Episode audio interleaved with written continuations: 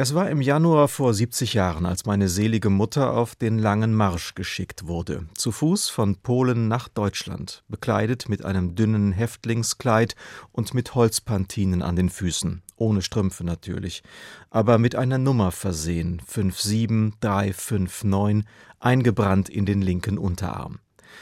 Es war einer der berüchtigten Todesmärsche und er führte vom polnischen Oświęcim in die Uckermark. Oświęcim, das war im deutschen Sprachgebrauch Auschwitz, das Synonym für Leiden, Pein und Tod von mehr als einer Million jüdischer Frauen, Kinder und Männer. Das Ziel in der Uckermark war Ravensbrück, das damals größte von der SS betriebene Konzentrationslager auf deutschem Boden.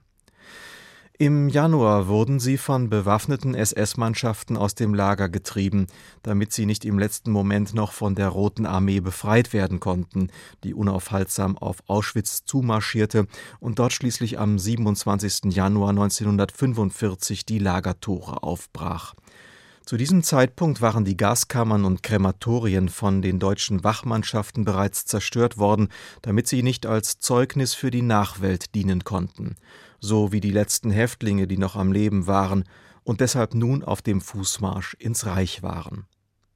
Meine Mutter hatte Glück, oder vielleicht war es auch die Vorbestimmung, jedenfalls überstand sie die quälenden Strapazen des mörderischen Marsches. Anders als viele andere, die entkräftet zusammengebrochen von den SS-Männern erschossen und am Wegesrand liegen gelassen worden waren. Trotzdem dauerte es noch bis zum 20. April, ehe auch sie befreit wurde von den Soldaten der Roten Armee, die inzwischen auf dem Marsch in die Reichshauptstadt Berlin auch Ravensbrück passierten. Befreit am 20. April eine Ironie des Schicksals, denn jahrelang war der 20. April bis ins kleinste Hinterwäldlernest mit Pauken und Trompeten als Festtag begangen worden. Es war der Geburtstag des Führers und es war der Tag, an dem meine Mutter befreit wurde, der Beginn ihres zweiten Lebens. Der 27. Januar stand seitdem stets als das Datum für das Ende des tödlichen Schreckens, für die Mordpolitik des nationalsozialistischen Deutschlands schlechthin, was zumindest für die Opfer galt. Die Täter waren da etwas schwerfälliger mit ihrer Erinnerungskultur. Deshalb war auch einer der in den 50er und 60er Jahren des vorigen Jahrhunderts besonders häufig gebrauchten Sätze jener, der da lautete: Das haben wir nicht gewusst. Was haben sie nicht gewusst? Dass jüdische Richter, Lehrer und andere Staatsbeamte aus dem Dienst entfernt wurden, dass jüdische Anwälte und Ärzte nicht mehr praktizieren, jüdische Journalisten nicht mehr schreiben und jüdische Schauspieler nicht mehr auftreten durften, dass jüdische Geschäftsleute ihre Firmen für Spottpreise zwangsverkaufen mussten, dass die gleichgeschalteten Zeitungen und die Volksempfänger unisono trommelten, die Juden sind unser Unglück, dass es eine sogenannte Reichskristallnacht gab, in der Hunderte von Synagogen geschändet und niedergebrannt wurden, und dass schließlich die Nachbarn verschwanden, weil sie von Polizei und Gestapo abgeholt wurden? Spätestens mit Beginn des ersten großen Auschwitz-Prozesses in Frankfurt verlor der Satz vom Nichtwissen seinen letzten Rest von Glaubwürdigkeit. Was dort zwischen 1963 und 1965 verhandelt wurde, hätte die Nation schockieren, ja tief erschüttern müssen.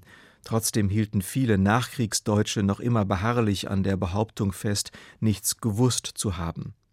Und erst noch einmal 15 Jahre später, als im deutschen Fernsehen die US-Miniserie Holocaust ausgestrahlt wurde, setzte so etwas wie ein Paradigmenwechsel ein.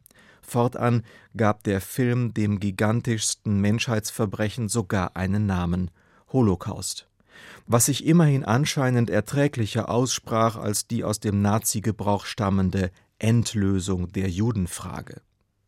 Fritz Bauer übrigens, der damalige hessische Generalstaatsanwalt, dessen Behörde den ersten großen Auschwitz-Prozess überhaupt erst in die Wege geleitet und der auch eine entscheidende Rolle im Vorfeld der Ergreifung von Adolf Eichmann gespielt hatte, Fritz Bauer musste seine sehr eigenen Erfahrungen mit der Wirklichkeit zwischen Wahrheitsfindung und Streben nach Recht und Gesetz machen.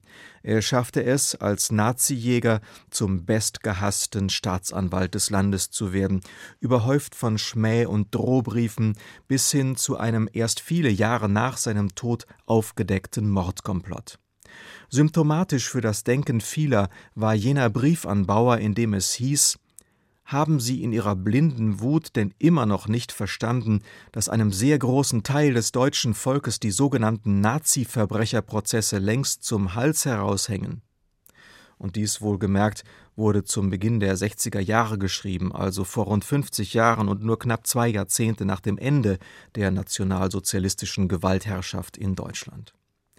Was sich in den Jahren danach zum Allgemeingut entwickelte, war die sogenannte Schlussstrichdebatte, deren Kernsatz man muss doch auch mal vergessen können, prägend war für große Teile des Volkes.